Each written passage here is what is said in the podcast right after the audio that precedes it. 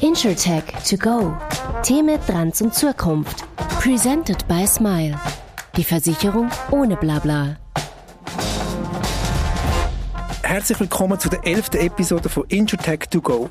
Heute kriegst du ganz aktuell, sozusagen frisch erpresst, die Insights von der neuesten Swiss Insurance Monitor Studie.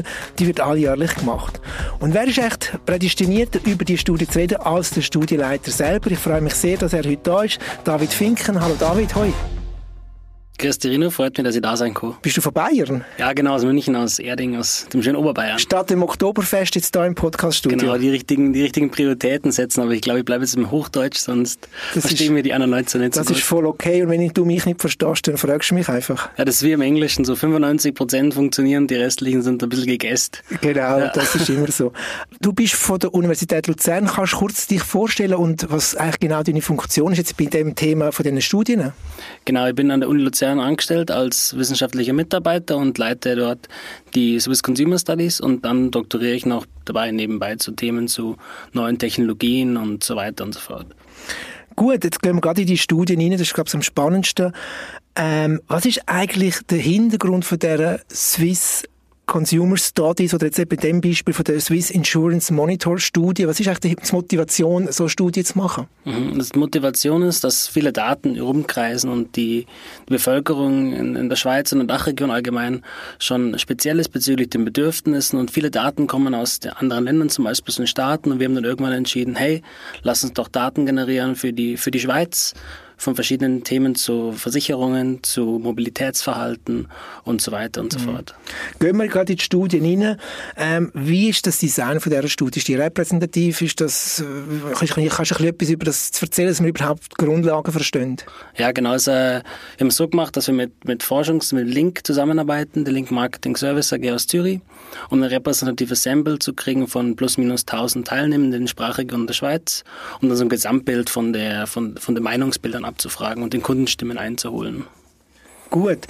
Ich habe die Studie natürlich studiert und ähm, habe ein paar spannende Erkenntnisse haben Spannend ist ja vor allem auch, dass es schon im dritten Jahr ist. Durch das gibt es ein bisschen ähm, eine schöne Tendenz, einen Verlauf von der, vom Verhalten, wo sich ähm, das Verhalten ändert. Genau, das war die erste Studie, haben wir 2021 gestartet dort und haben eher so eine Grundlage gesetzt, mhm. was denn so die Bedürfnisse allgemein und das Verhalten allgemein. Und jetzt führen wir es ehrlich durch, um dann ehrlich so Trends zu identifizieren und dann vielleicht auch Handlungsempfehlungen ableiten zu können aus, aus Firmen und aus Konsumentenperspektive. Das ist das Ziel am Schluss vom Gespräch, dass wir ein paar Handlungsempfehlungen könnten definieren, oder? Behalten wir es am Schluss auf. genau, da können wir vielleicht noch eine Consultinggebühr verlangen. Gut. ähm, wir mal generell die Frage stellen, kannst du aus dieser Studie herausreisen, interessieren sich Herr und Frau Schweizer überhaupt für das Thema Versicherungen oder sind einfach das notwendige Übel? Mhm. Ich denke, die Antwort ist ein bisschen zwiegespalten. Schweizerinnen und Schweizer haben schon so sechs bis sieben Versicherungen plus minus abgeschlossen. Aber die, das Interesse an sich an Versicherungen ist nicht ausgiebig hoch, das ist eher, würde ich sagen, neutral. Es gibt keine Tendenz Richtung negativ oder positiv, es ist relativ neutral. Interessant ist ja, dass etwa 60 Prozent der Befragten sich weniger bis selten zu neuen Versicherungsangeboten informieren. Also sie verfolgen den Versicherungsmarkt eigentlich gar nicht richtig, oder? Ja, aus, ich meine, der, der, Kunde verfolgt Versicherungsmärkte dann, wenn er was braucht oder wenn die Versicherung nur abgeschlossen werden soll. Und wenn er es mal abgeschlossen hat, klar, ist der Preis ein wichtiges Abschlusskriterium, aber dann sind sie erstmal zufrieden mit ihren Versicherungen. Das zeigen auch die Daten. Die Schweizer und Schweizerinnen fühlen sich gut versichert in der Schweiz, sowohl bei Kranken als auch bei, bei Sachversicherungen, unabhängig jetzt von der konkreten Region. Das ist kantons- und, und Land, im Land selber mhm. übergreifend vorhanden. Gehen wir mal in den Anfangs, der erste Schritt, den man immer macht, wenn man sich mit dem Thema Versicherung beschäftigt, muss sich informieren. Wie findet die Informationsbeschaffung statt in der Schweiz im Thema Versicherungen? Mhm. Also die Informationsbeschaffung findet vorwiegend auf Online-Kanälen oder im Involvement mit Online-Wegen statt, Online-Kanälen. Zum Beispiel über, über Vergleichsportale oder über die Webseiten von Versicherungen.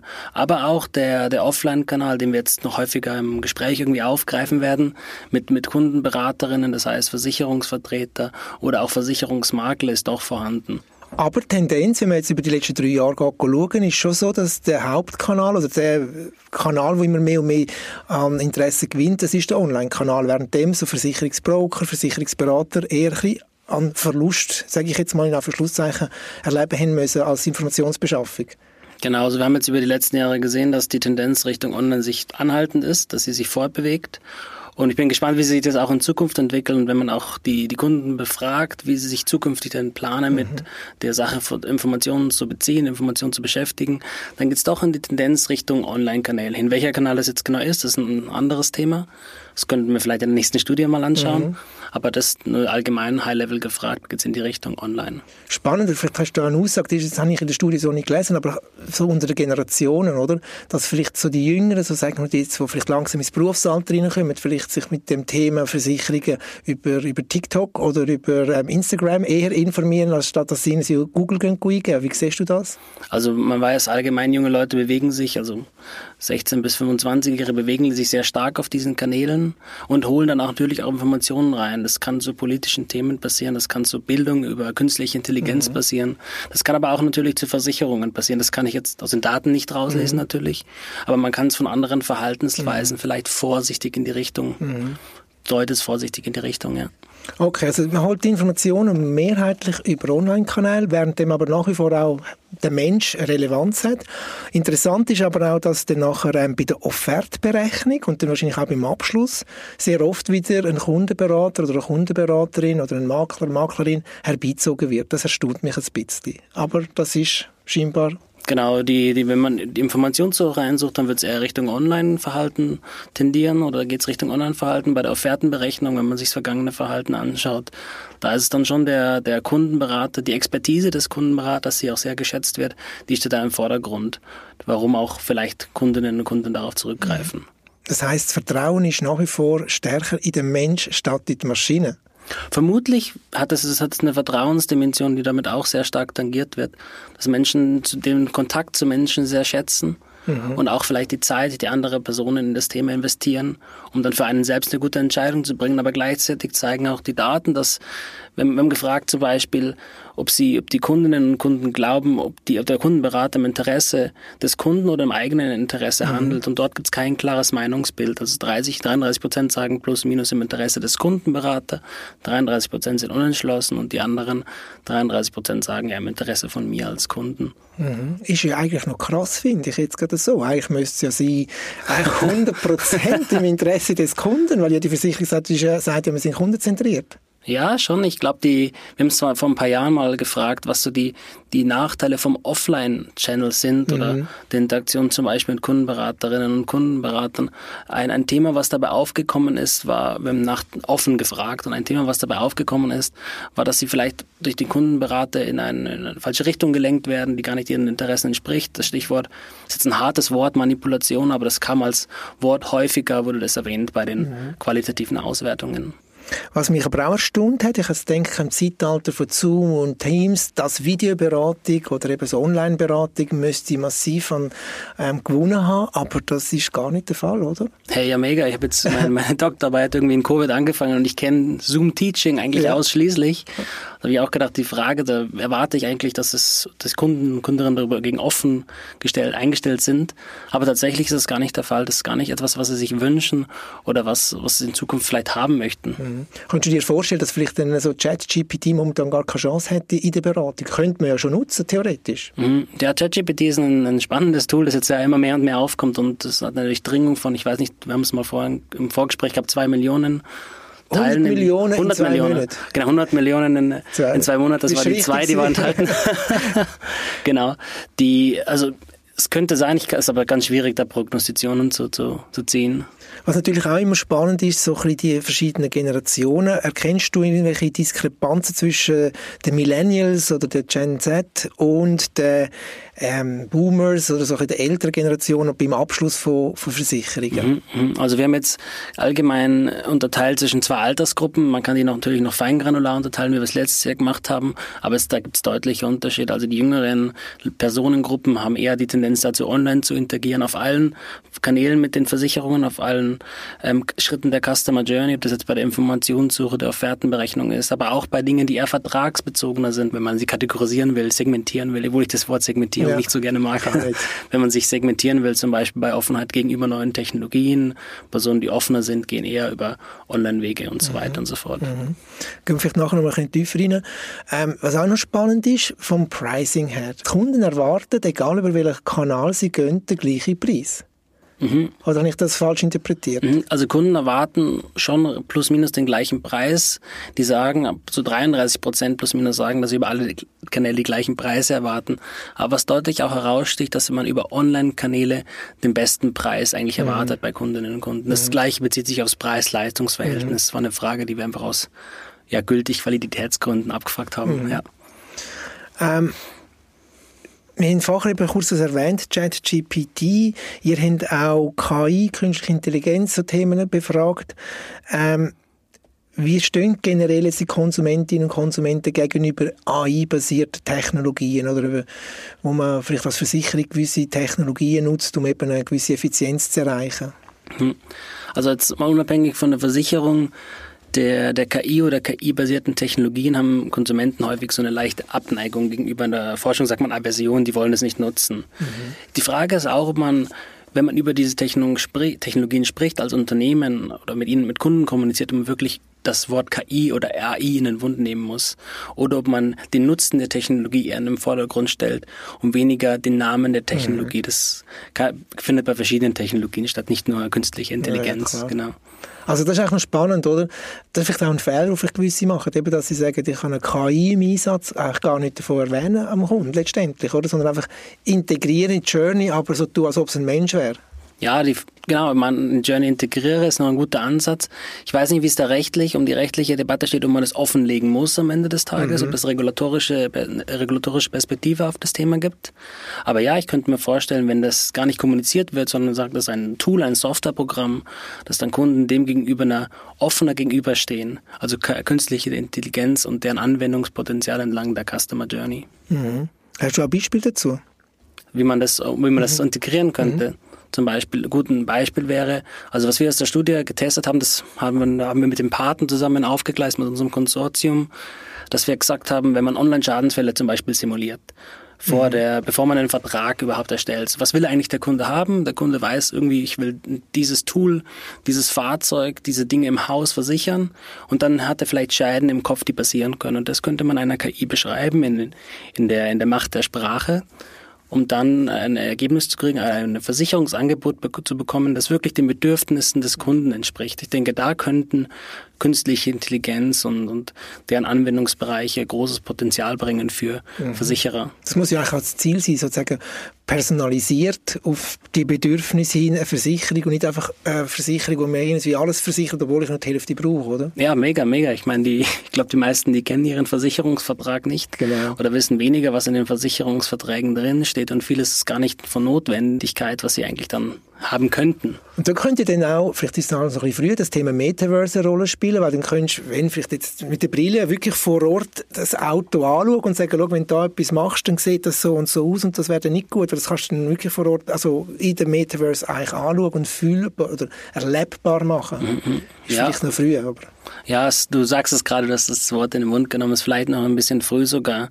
Stichwort Metaverse, wir haben vorhin ChatGPT gehabt, jetzt haben wir Metaverse. Was kommt als nächstes? Mhm. Bei ChatGPT ist es natürlich so, dass die, die Technologie oder die Anwendbarkeit viel mehr an, an dem Punkt des Nutzenden ist. Das heißt, der Nutzende braucht das, muss das Internet accessen über sein Smartphone oder ihr Smartphone und kann dann auf ChatGPT zugreifen oder auch den Computer.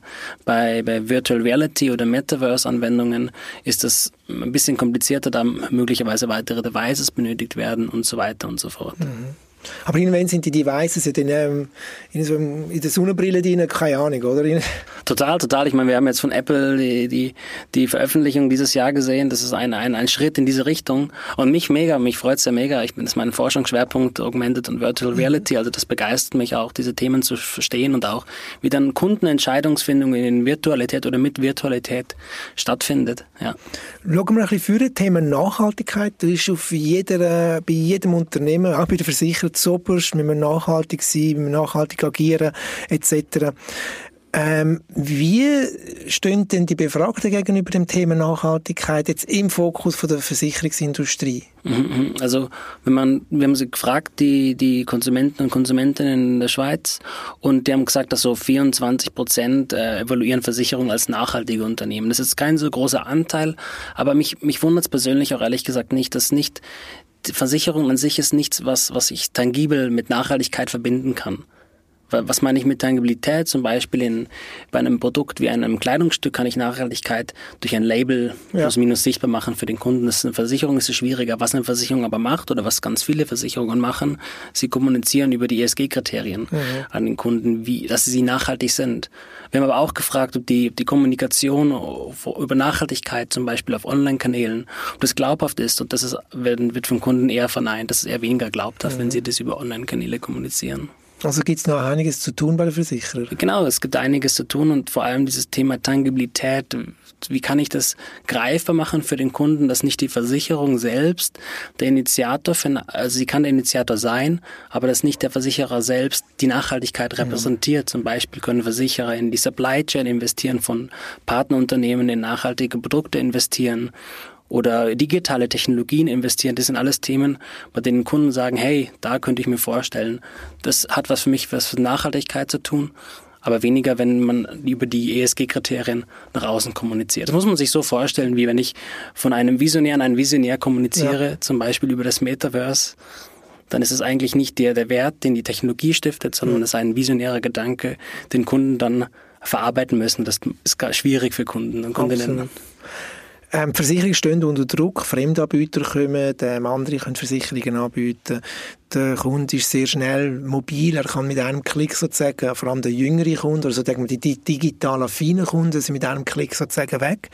Ähm, aus dieser Studie heraus kann man auch da etwas hören, dass vielleicht ähm, die Möglichkeit wird bestehen, dass eine Krankenversicherung plötzlich würde Sachversicherungen anbieten und Kunden würden das akzeptieren oder umgekehrt, der Sachversicherer würde sagen, ich biete jetzt auch noch Krankenversicherung an. Also, das klingt so blöd, Krankenversicherung, Gesundheitsversicherung. ähm, hast du da etwas aus der Studie können herauslesen? Würden das Kundinnen und Kunden schätzen, von ihrem, sage ich mal, Preferred Partner ähm, All-in-Ones bekommen, sozusagen?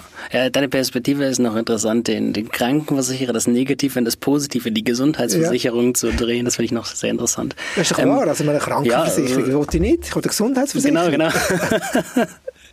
Die, die soll mich gesund halten und die soll mich vor Krankheit bewahren. Genau. Äh, genau zu deiner Frage, wir haben so ein, so ein kleines AB-Test aufgeführt, wenn, mhm. wenn eine Situation geschildert, hey, was passiert jetzt, wenn deine Krankenversicherung jetzt seit neuestem äh, eine, eine Sachversicherung anbieten würde oder wenn deine Sachversicherung jetzt in Zukunft eine Krankenversicherung anbieten würde. Und das Erstere ist sehr viel positiv evaluiert worden. Also wenn die Krankenversicherung auch Sachversicherungen anbietet, okay. im Vergleich dazu, wenn eine Sachversicherung Krankenversicherung anbietet.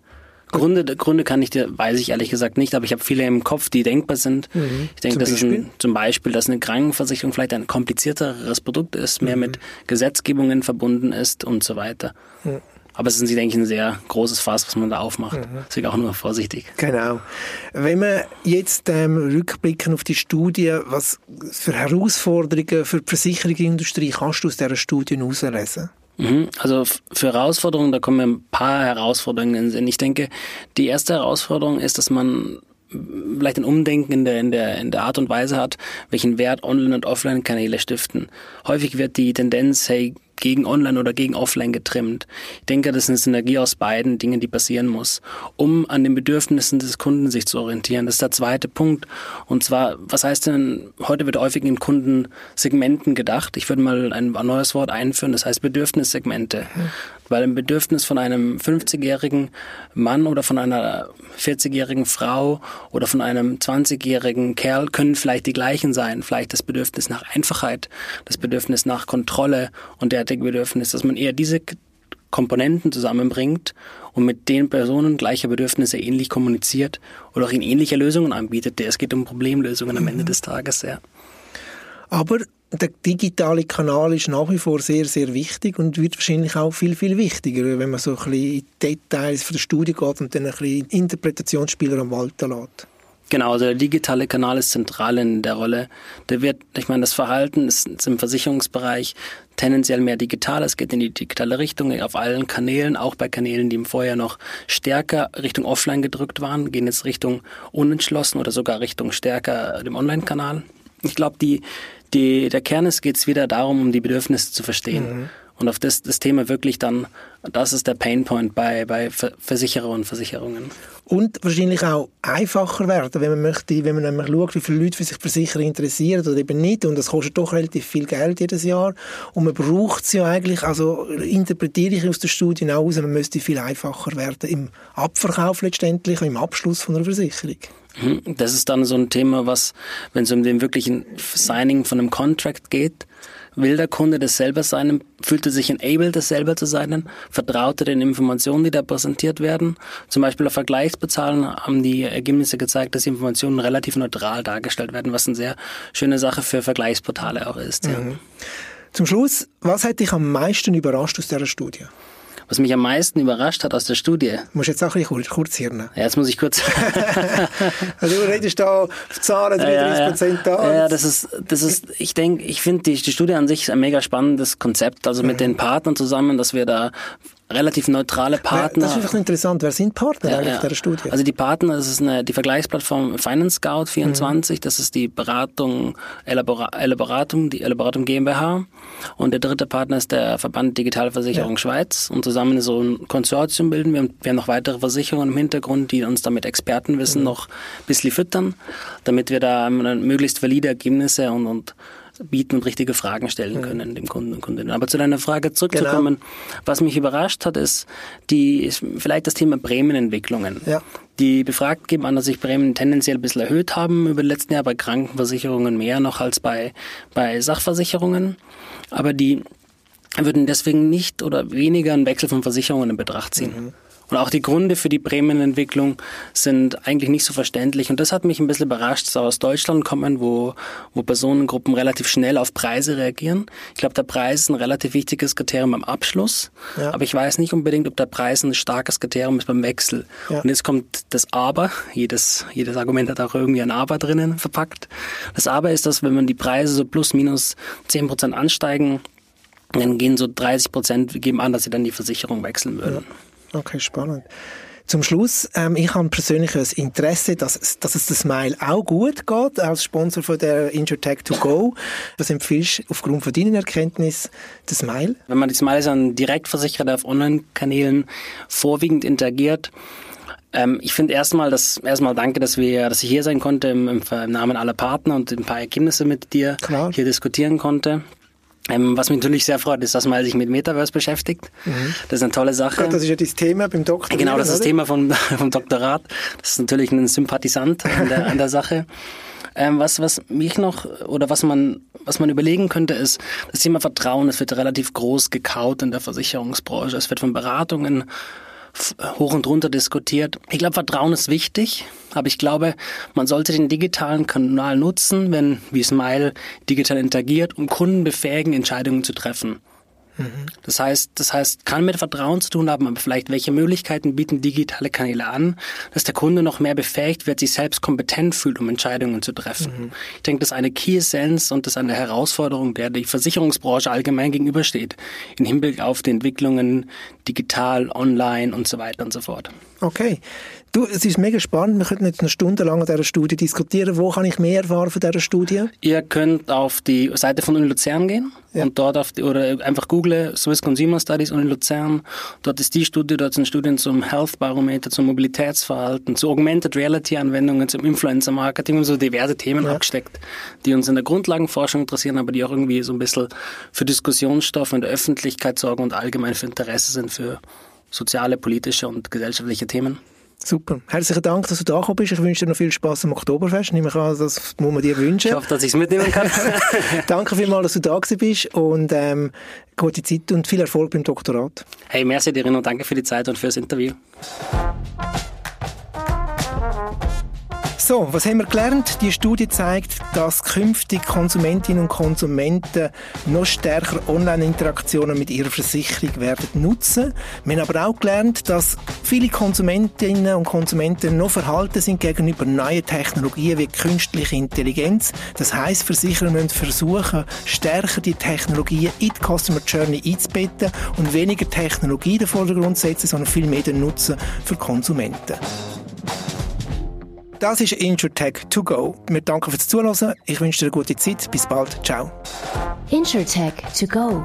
Themen, Trends und Zukunft. Presented by Smile. Die Versicherung ohne Blabla.